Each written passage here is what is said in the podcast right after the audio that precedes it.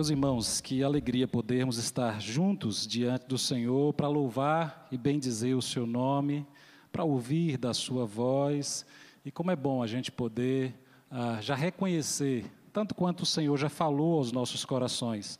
Mas nesse momento eu quero convidar os irmãos a orarmos, pedindo ao Senhor que continue a falar aos nossos corações. Hoje nós vamos ah, começar a nossa leitura do Apocalipse, né? especificamente, mais especificamente das sete cartas ao, a, que o Senhor a, permite a João, então, que escreve, que escreva aí as sete igrejas localizadas ali na Ásia. Vamos orar? Pai bendito, queremos te agradecer, Senhor, pela tua bondade, por tudo quanto o Senhor já falou aos nossos corações ah, nessa manhã. Estamos muito agradecidos, Senhor, e te pedimos, Pai, que por tua misericórdia o Senhor continue a falar aos nossos corações, ó Pai, diante do desafio que olhar para um texto tão, tão marcante ah, na história da igreja, que o Senhor, por tua misericórdia, fale aos nossos corações também nesse tempo, Pai, por tua misericórdia nós te pedimos isso, em nome de Jesus. Amém e amém. Meus irmãos, me permitam, antes da gente, antes de iniciarmos, uh, lembrar aos irmãos de estarem orando pela vida do pastor Ágabo, como a maioria dos irmãos já sabem, o pastor está em merecido descanso com sua família. Vamos pedir ao Senhor que continue abençoando a sua vida e vamos nos lembrar também de continuar orando pela vida de Sinho, né? Está em recuperação o senhor teve um acidente com essa semana, né, com um, no seu trabalho na fazenda com um dos animais que acabou o acertando e a situação foi um tanto grave, né? Quebrou algumas, fraturou algumas costelas, já recebeu alta, teve que ser hospitalizado, já recebeu alta, está nesse processo de recuperação. Vamos acompanhá-lo aí nesse processo de recuperação, orando por sua por sua vida, né? Quero convidá-los então a Apocalipse capítulo 2. Nós vamos começar uma série uh, de mensagens nesse mês de janeiro, olhando um pouquinho para uh, essas cartas enviadas a essas sete igrejas, né, durante esses domingos de janeiro, tentando perceber ah, aquilo que o Senhor tem para falar aos nossos corações nesse texto tão desafiador que é o texto de Apocalipse. Digo que ele é desafiador porque é um texto que ah, é lido muitas vezes ah, de uma forma um tanto distorcida. É um texto que fala de esperança à igreja, mas que muitas vezes é lido com, com, com medo, né? Geralmente a gente consulta ah, os Salmos, a gente lê o Novo Testamento de modo geral, quando, buscando alguma palavra para nós, mas o Apocalipse a gente tem um certo receio, já fizeram tanto filme, tanta coisa em cima do Apocalipse que a gente tem um certo receio. É um texto que, de alguma maneira, deveria causar esse sentimento mesmo, de medo, mas não na igreja. Ele deveria causar esse sentimento de medo ah, naqueles que são perversos, naqueles que oprimem, naqueles que perseguem, né? mas a igreja deveria olhar para o Apocalipse, ler o Apocalipse, ah, e ele é escrito nessa dessa maneira para animar, para encorajar, para fortalecer a igreja que está justamente sofrendo esses dilemas e essas perseguições, esses momentos bem difíceis, e a gente vai ver um pouquinho isso. Nós vamos ver então essa primeira carta à igreja de Éfeso. Escreve ao anjo da igreja em Éfeso: Assim diz aquele que tem as sete estrelas na mão direita e anda no meio dos sete candelabros de ouro. Conheço tuas obras, teu trabalho e tua perseverança. Sei que não suportas os maus e que pusestes à prova os que se dizem apóstolos, mas não são. E descobristes que são mentirosos Tens perseverado e sofrestes por causa do meu nome, e não, e não te desanimastes. Tenho contra ti, porém, o fato de que deixastes o primeiro amor. Lembra-te, pois, de onde caístes, arrepende-te e volta às obras que praticavas no princípio. Se não te arrependeres, logo virei contra ti e tirarei o teu candelabro do seu lugar. Mas tem a teu favor que odeias as, odeias as obras dos nicolaitas, as quais eu também odeio. Quem tem ouvidos, ouça o que o Espírito diz às igrejas. Ao que vencer, lhe permitirei comer da árvore da vida que está no paraíso de Deus. Permitam-me uh, fazer um pequeno preâmbulo uh, nessa, nesse nosso começo de de conversa, ah, é muito importante no Apocalipse, assim como em todos os textos bíblicos, mas especialmente no Apocalipse, porque ele é visto de uma outra forma, a gente tentar responder algumas perguntas. Ah, quem é que está falando, para quem é que está falando, situar ele no seu tempo, porque muitas vezes o Apocalipse é lido ah, numa perspectiva de que ele foi escrito para o nosso tempo. E de fato foi, como toda a palavra do Senhor, ela é sempre atual, mas ela teve um, um lugar específico, um tempo específico, né, em que a gente precisa entender para a gente não achar ou não ler o Apocalipse como sendo uma adivinhação do futuro, mas como sendo palavra de Deus que nos ajuda a viver também no nosso tempo. Mas a gente desmanchar um pouquinho essa ideia ah, de um Apocalipse escrito ah, na perspectiva da adivinhação do nosso tempo. Então, quem é que escreve esse texto? Quem escreve é João.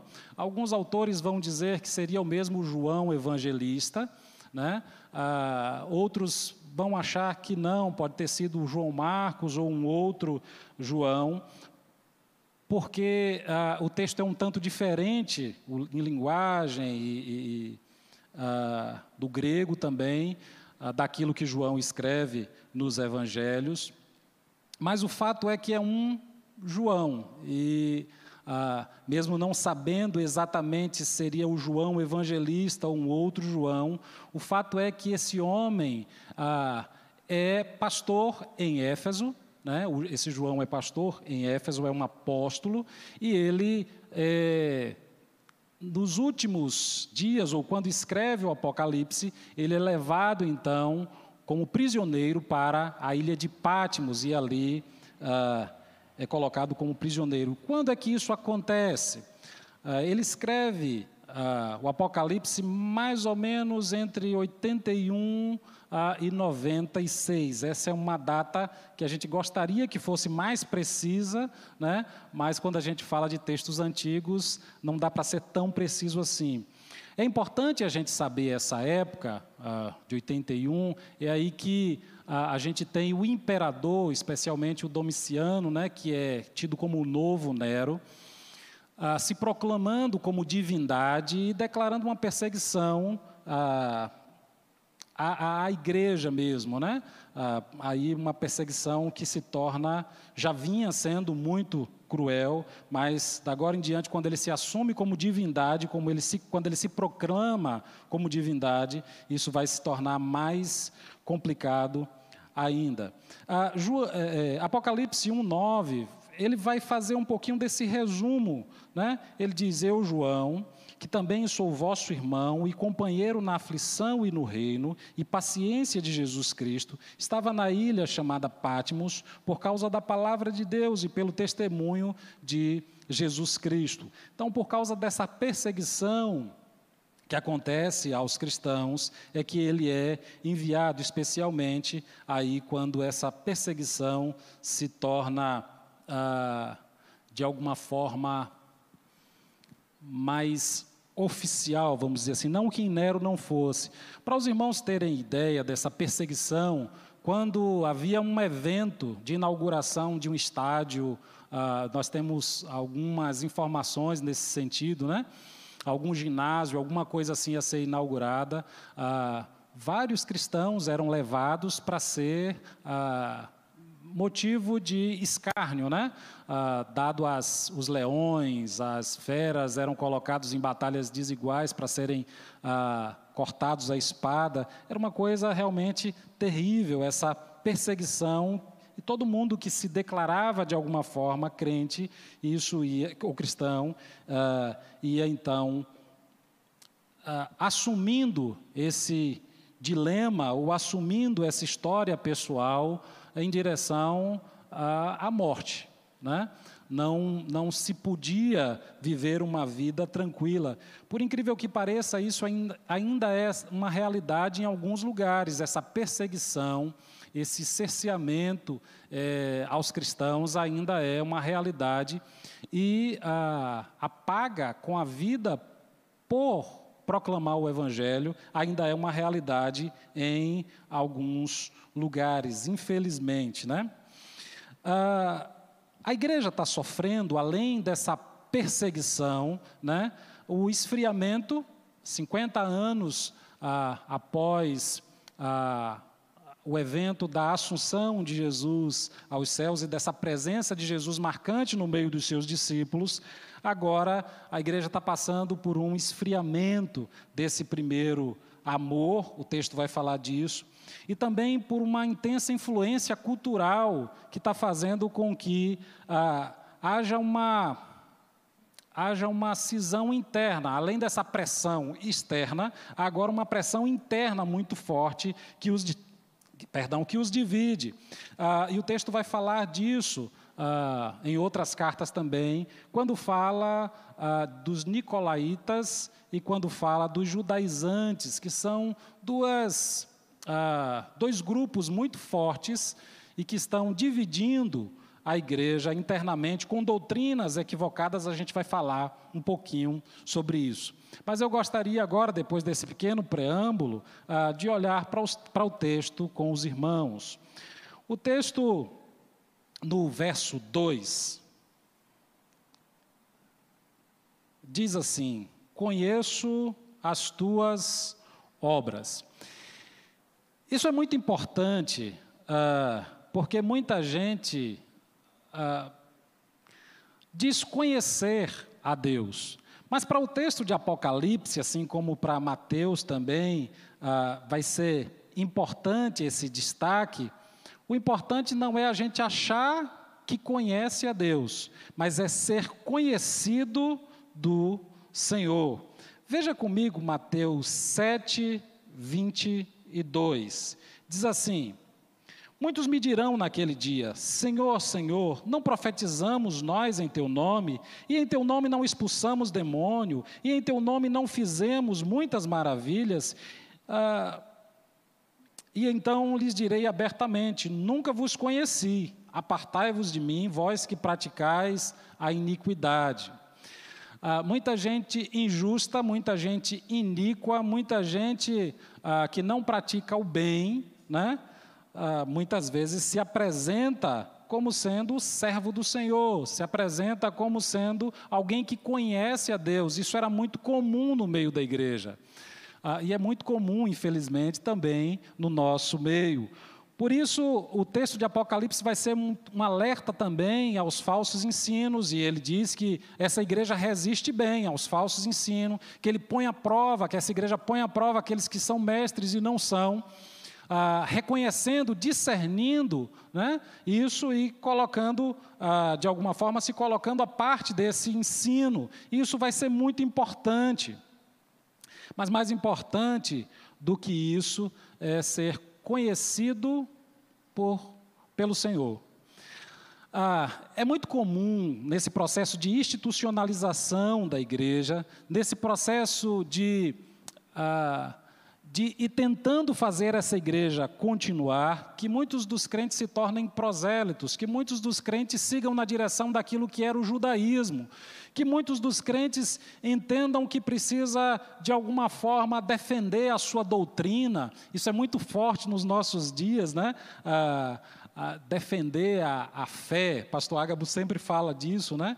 Ah, os apologetas não gostam muito que a gente fale assim, mas. Ah, na verdade, a fé é que nos defende, nós não precisamos fazer uma defesa da fé. A gente que, há pessoas que gastam uma energia imensa e essa igreja parece que tomou um pouco essa direção, em torno de defender a doutrina, em torno de defender alguma coisa que parecia saudável no início, ah, ela começa a se perder daquilo que era essencial. E nossas vaidades e nossa humanidade, ela vai muito nessa direção. Há uma igreja que começa a se consolidar em um meio tão difícil, uma igreja que consegue ah, permanecer apesar da perseguição, uma igreja que consegue ir adiante. Ah, João é considerado como o último dos apóstolos a ser ah, morto, os outros já tinham é, sido mortos em meio a essa perseguição por conta do martírio, né? Ah, muitos dos apóstolos vão ser mortos porque são liderança importante da comunidade e considerados como dissidentes em relação ao governo humano. De modo que ah, isso vai se tornando, então, para a igreja e para o nosso tempo, a gente pode olhar isso como, como uma certa vaidade que vai tomando o coração e a igreja vai, então, se esquecendo daquilo que é fundamental daquilo que é essencial. E essa palavra, a igreja de Éfeso, é justamente nessa direção. A gente conhece um pouquinho melhor a história da igreja de Éfeso lá em Atos 19. Uma igreja forte, uma igreja que nasce na proclamação do evangelho através do apóstolo Paulo, uh, dos apóstolos ali. Uh, que vão levar uma mensagem que faz com que as pessoas em Éfeso uh, deixem a idolatria, faz com que as pessoas em Éfeso ah, assumam ali um papel muito importante, e ali acontece uma confusão razoável por causa da adoração que rendia lucro às pessoas daquele lugar, mas a idolatria é combatida, a igreja se estabelece ali com uma grandiosidade e com uma força muito grande.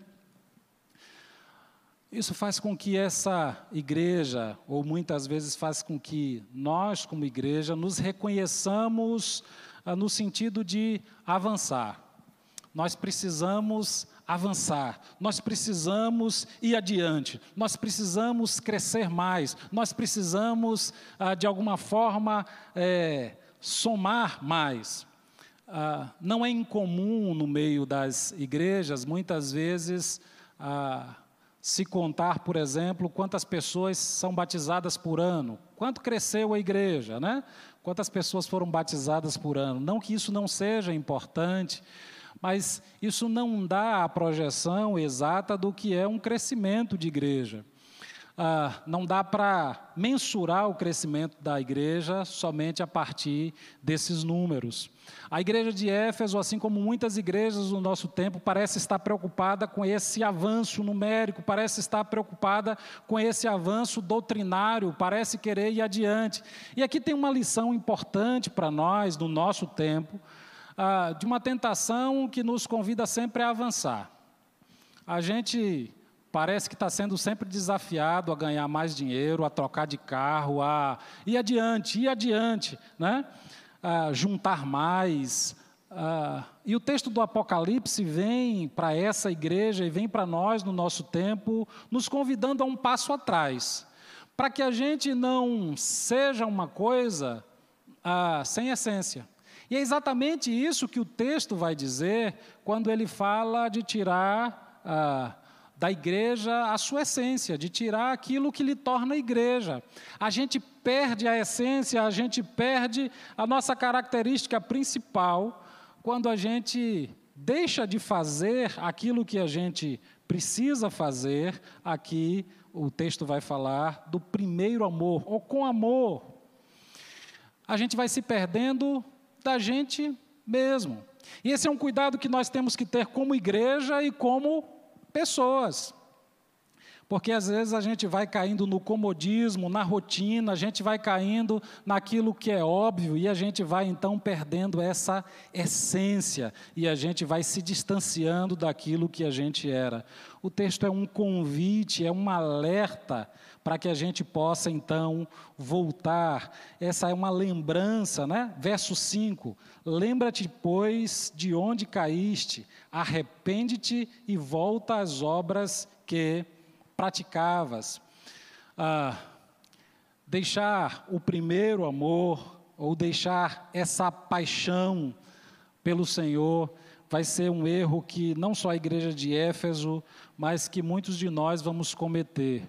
Na nossa relação com Deus, na nossa relação com os nossos cônjuges, nas nossas relações com os nossos filhos, mas especialmente o texto vai tratar dessa relação ah, de um primeiro amor, de um primeiro momento que se tem com Deus ah, e que é abandonado. E eu fico pensando, ah, irmãos, quem não tem ou quem não teve essa experiência de fé, quem não teve essa paixão ou quem não tem essa paixão, para onde voltar? Talvez seja ah, uma um convite aí não somente ao arrependimento, mas um convite também à conversão, uma experiência real com Deus. Há uma experiência para ter para onde voltar. Conversava com um jovem há uns dias atrás, ah, nesses desafios que temos feito nesse tempo de leitura da Bíblia. Ele me disse assim: é, eu, eu não vou começar, não, porque ah, para não gerar uma frustração. E eu disse: que bom, que bom que você já tem essa experiência. Ele disse: Eu já li umas quatro vezes. Uh, e quando eu vou, eu estou em, um, em, um, em, uma leitura diferente, né, lendo uh, livros uh, da Bíblia em uma sequência diferente, não na sequência de ler a Bíblia toda. E eu disse a ele: que bom que você já tem essa frustração de ter tentado e não ter conseguido. Muitas pessoas nem tentam, muitas pessoas ah, não se lançam a esse desafio e não vão saber nem o que é isso, essa experiência de tentar ler a Bíblia. Muita gente ah, se frustra não por ter tentado, mas por nunca ter começado. E esse texto é uma chamada a esse, a esse recomeço de caminhada, a esse, essa retomada por uma paixão uh, que para alguns de nós pode não ter acontecido ainda, por isso vai ser um convite à conversão para alguns e ao retorno para outros. Se você não tem para onde voltar, né, e pretende avançar na sua vida, né, você talvez precise de conversão, né? Converter, colocar a sua vida num outro rumo, num outro caminho. E se você tem essa referência, né, de uh, de relação com Deus, de relação com a Sua palavra, você tem para onde voltar. A maioria de nós, quando vivemos essa experiência de conversão, tomamos um rumo que parece, e por isso nós lemos te alguns textos nessa direção, o texto que nós lemos está nessa direção, algumas atitudes um tanto infantis. Eu me lembro que quando eu tomei uma decisão mais firme ao lado do Senhor, digo mais firme porque, ah, como a maioria dos irmãos sabem, eu nasci num lar cristão, mas quando eu entendi que precisava tomar uma postura ah, em relação ao Evangelho, uma decisão mais firme de vida, eu lembro que eu tinha uma coleção ah, do Engenheiros do Havaí e uma coleção do Legião Urbana. E eu sei que muitos crentes fizeram isso também, que eu vou contar agora. E eu peguei a minha coleção, que era muito preciosa para mim, e quebrei. Quantos fizeram isso que estão aqui? Só para eu saber. Já romperam com alguma coisa assim na sua vida que jogou fora? Quem já fez isso? Levanta a mão. Muita gente. Essa é uma experiência muito comum. E a chamada do texto não é a vivência de uma experiência infantil, nem o texto que a gente leu sobre ser como uma criança, nem o texto de Apocalipse, mas é essa paixão que nos toma por inteiro, é esse amor, esse primeiro amor que nos toma por inteiro, e que as nossas outras paixões dão lugar agora ao senhorio de Jesus Cristo. É disso que o texto está falando, é desse convite ah, que o texto está falando a retomar a essência. E aqui eu falo dessa experiência ou dessas experiências como experiência um tanto infantis, porque depois a gente descobre uh, que talvez nem precisasse ter feito isso. A gente descobre isso depois. Mas se você não fizer, você não vai descobrir como é bom ter feito, e como é bom ser livre, como é bom ter o Senhor ah, como Senhor da sua vida. não estou aconselhando ninguém a que quebre nada, tá certo? Viva a sua experiência com Deus ah, naquilo que Ele tem para você. Mas na minha experiência pessoal, isso foi muito importante.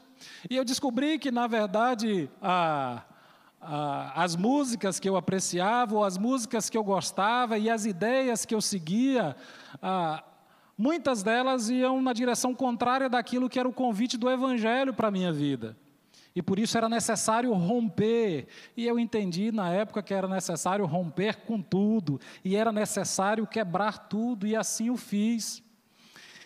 Essa pode parecer uma experiência radical, para mim, hoje, parece uma experiência mais infantil mesmo. Mas é uma infantilidade ou é uma, um lugar para onde a gente deve voltar no sentido daquilo que é o essencial para a nossa vida. Todas as vezes que eu me vejo avançando em alguma direção, que eu me vejo progredindo em alguma direção, esse texto é um texto que fala muito ao meu coração. É um texto que me chama a dar um passo atrás para continuar avançando no sentido de ser e não no sentido de ter.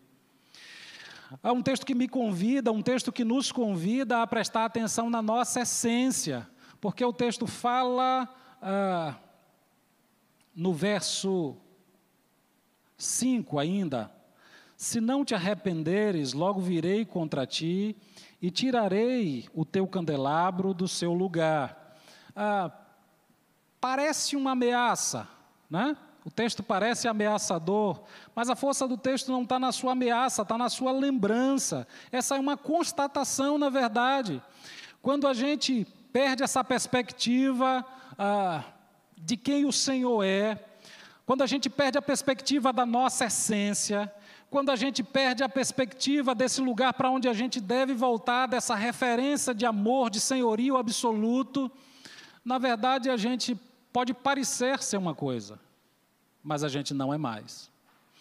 Isso serve para a igreja de Éfeso, isso serve para a igreja da Avenida, isso serve para a nossa vida pessoal. A gente pode aparentar ser uma coisa que a gente não é mais. Por isso a gente precisa ter sempre cuidado, a gente precisa estar sempre retornando né, a essa essência para a gente continuar avançando. É muito bom avançar. É muito bom no início do ano, a gente sempre faz isso, final de ano, no início do outro ano. A gente faz esses projetos, a gente, a gente faz essa programação de como continuar avançando, de como continuar indo adiante. E o Apocalipse é esse convite a dar um passo atrás, para a gente não perder a essência. Muitos dos religiosos da época de Jesus fizeram isso, avançaram, foram adiante se tornaram prosélitos, se tornaram ah, escravos da sua própria expressão de religiosidade.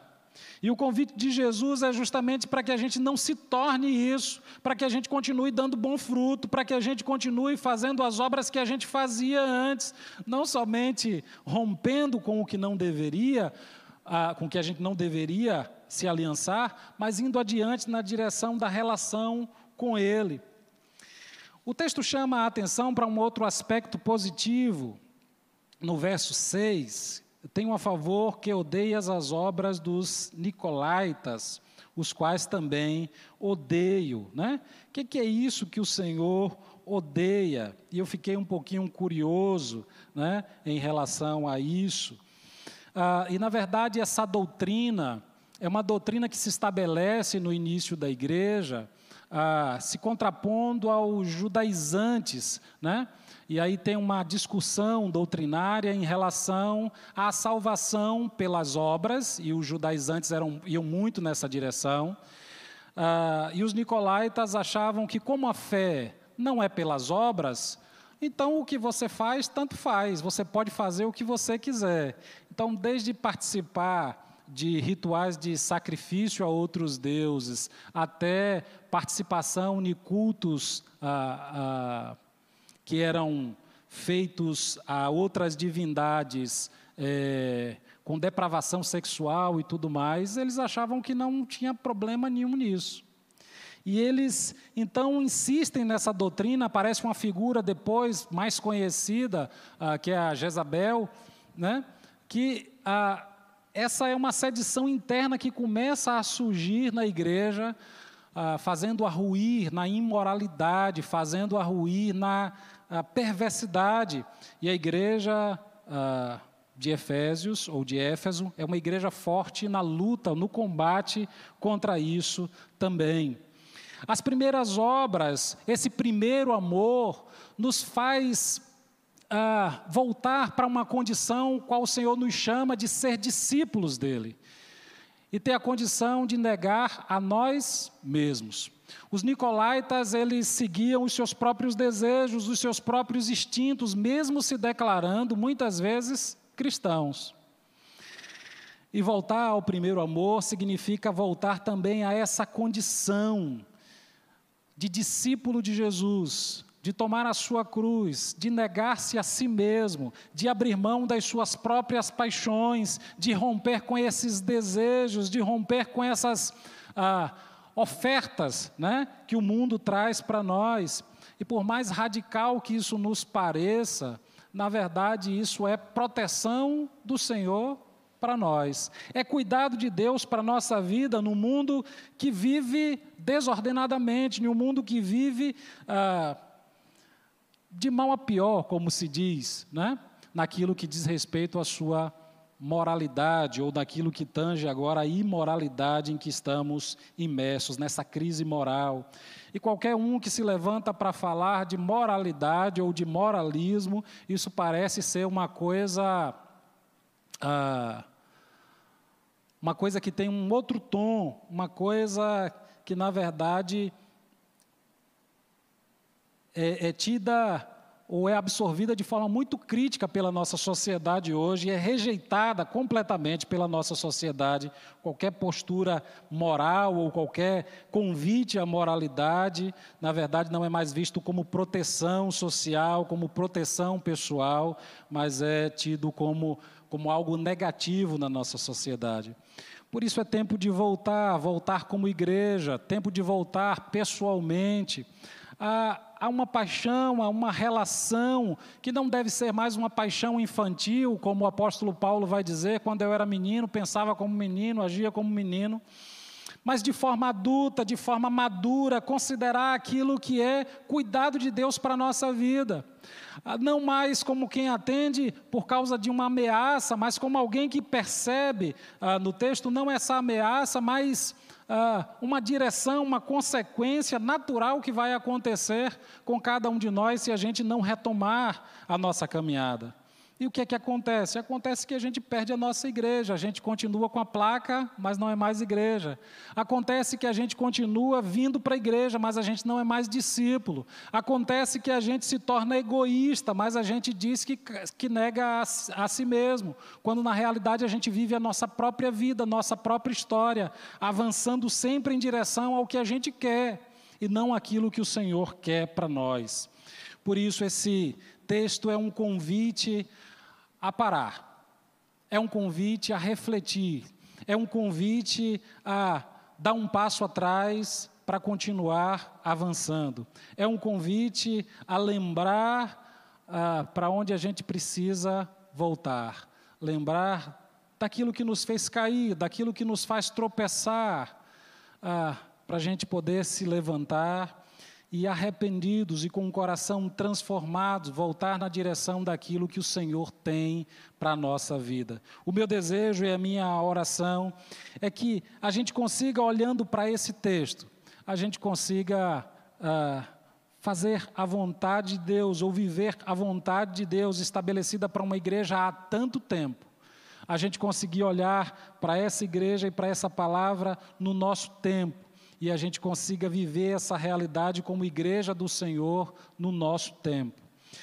Que a graça e o cuidado do Senhor faça isso e nos ajude a voltar ao nosso primeiro amor. Que a gente continue firme naquilo que a gente tem de positivo e que a gente continue avançando naquilo que a gente tem de positivo, mas que aquilo que a gente tem de positivo não se torne uma vaidade, não se torne algo que encha o nosso coração a ponto de nos fazer perder a capacidade de parar, de pensar e continuar ah, diante do Senhor, vivendo a Sua vontade e aquilo que Ele tem para cada um de nós. Convido você a orarmos mais uma vez nesse momento.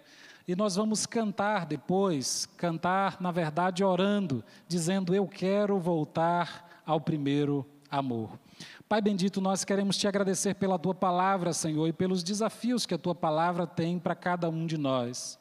Pai bendito, nós queremos te pedir, Senhor, que o Senhor nos ajude a reconhecer, Senhor, ó Pai, por tua misericórdia, o lugar onde nós caímos e que o Senhor nos ajude por tua misericórdia a reconhecendo isso, voltar, Senhor, ó Deus, a uma relação, voltar, Senhor, a, um, a uma vivência plena com o Senhor, com a tua palavra, a sermos uma igreja, Senhor, a sermos pessoas ah, fortes, a sermos pessoas que querem ah, viver contigo uma relação plena nesse tempo, para que as pessoas que vivem à nossa volta, Senhor, possam conhecer ao Senhor através das nossas atitudes, através ah, da nossa vivência também com elas, refletindo a tua luz, Senhor.